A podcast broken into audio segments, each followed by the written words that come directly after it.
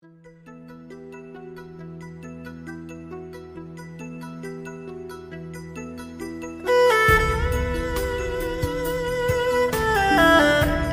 爱的听众朋友们，大家好！润和润达养老股百年台开始广播喽，我是主播太极陈化，很高兴又和大家见面了。今天我们分享的主题是相由心生。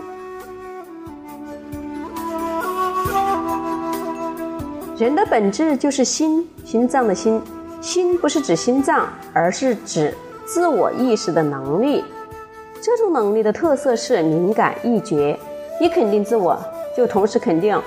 和自我对立的一切非自我，从自我出发，以意念、语言、符号来取代，或者是消融越来越多的非自我，就是受教育的过程。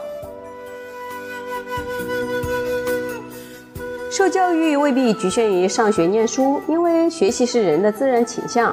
但是所有的学习中，以个人的定位问题最居关键的地位。人生不外乎是一连串。抉择的累积，每一次抉择都会牵涉或者是带动我在哪里和我要去哪里这两个定位的问题。于是，生命表现为动态发展，推陈出新的面貌。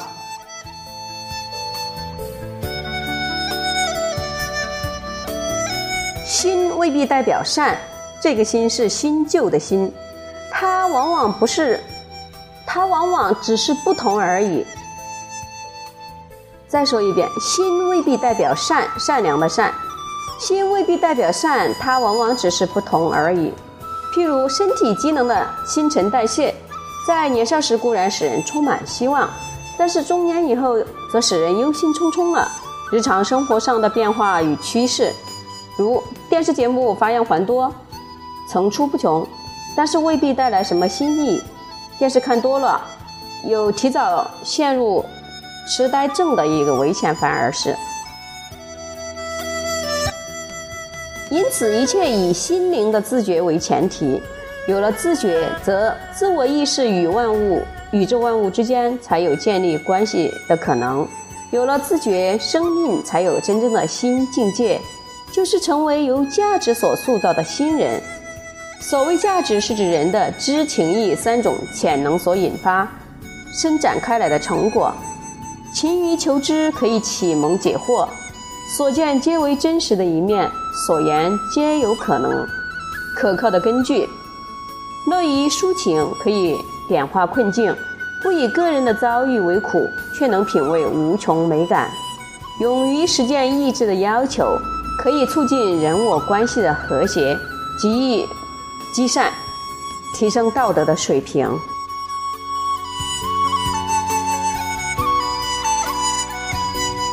心灵在真善美的领域中沉潜涵涌，自然可以变化气质，培养风格。这就是相由心生的基本原理。相是外表流露出来的气质风度，从小到大不断在变化，只是这种变化或者是改变是以潜移默化的方式进行，好像在不知不觉中自己就换了一副面貌了。古人所谓“三日不读书，便觉面目可憎，言语乏味”，这是对自己的期许。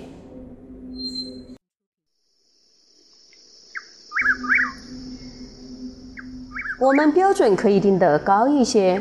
若是当成通用的原则，那么三日不读书的人满满都是，又该怎么办呢？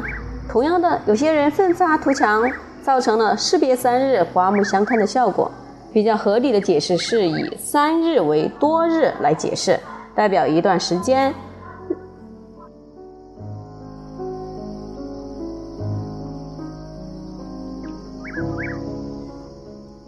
如果有一段时间念兹在兹，用心于追求某种价值，结果必然有些不同。曹操有心向上请教于孟子，孟子告诉他：“你穿尧穿的衣服，说尧说的话，做尧做的事。”久而久之，你就成了尧；你穿桀穿的衣服，说桀说的话，做桀做的事，久之就成了桀。尧是大善，桀是大恶，为善为恶，全在乎自己的抉择。如何抉择则是心在负责。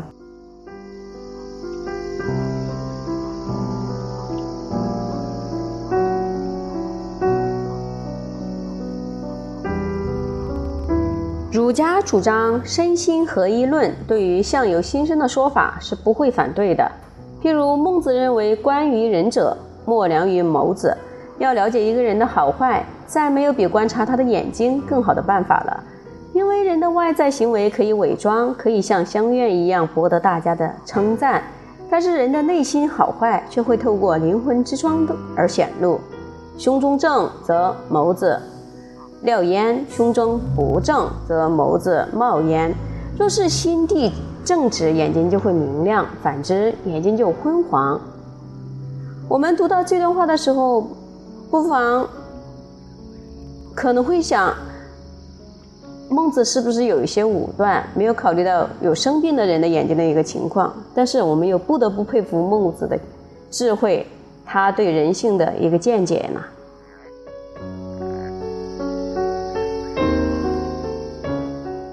不过，相由心生的大原则是没有问题的。那么，心又是什么？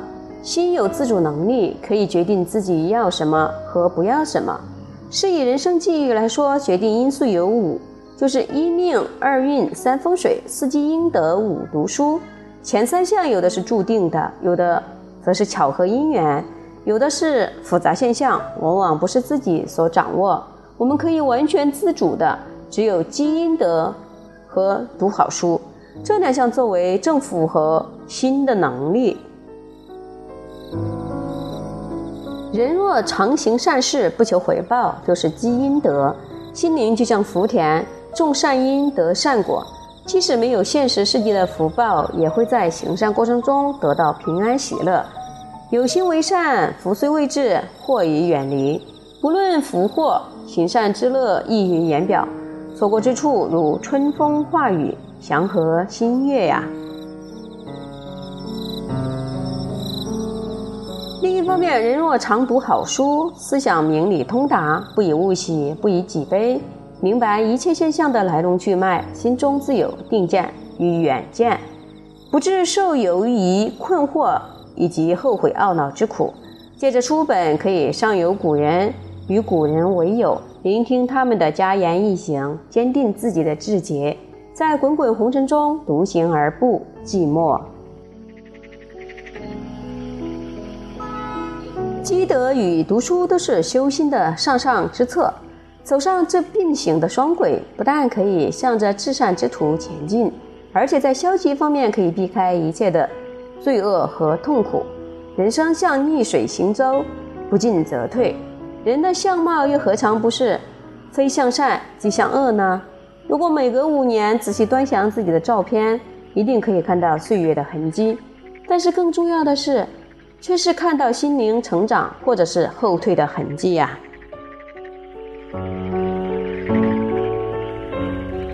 在人际交往频繁的现代社会中，大家都重视外貌，都希望保持美好的容颜。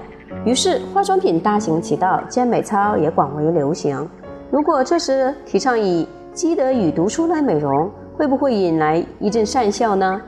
老子说：“下士闻道，大笑之；不笑，不足以为道。”世人的讪笑，也许正好证明了我们提议的办法是对的。以心为本，则相不受年龄与风霜的侵蚀，超越有形的美丑，契合于完美的人之相。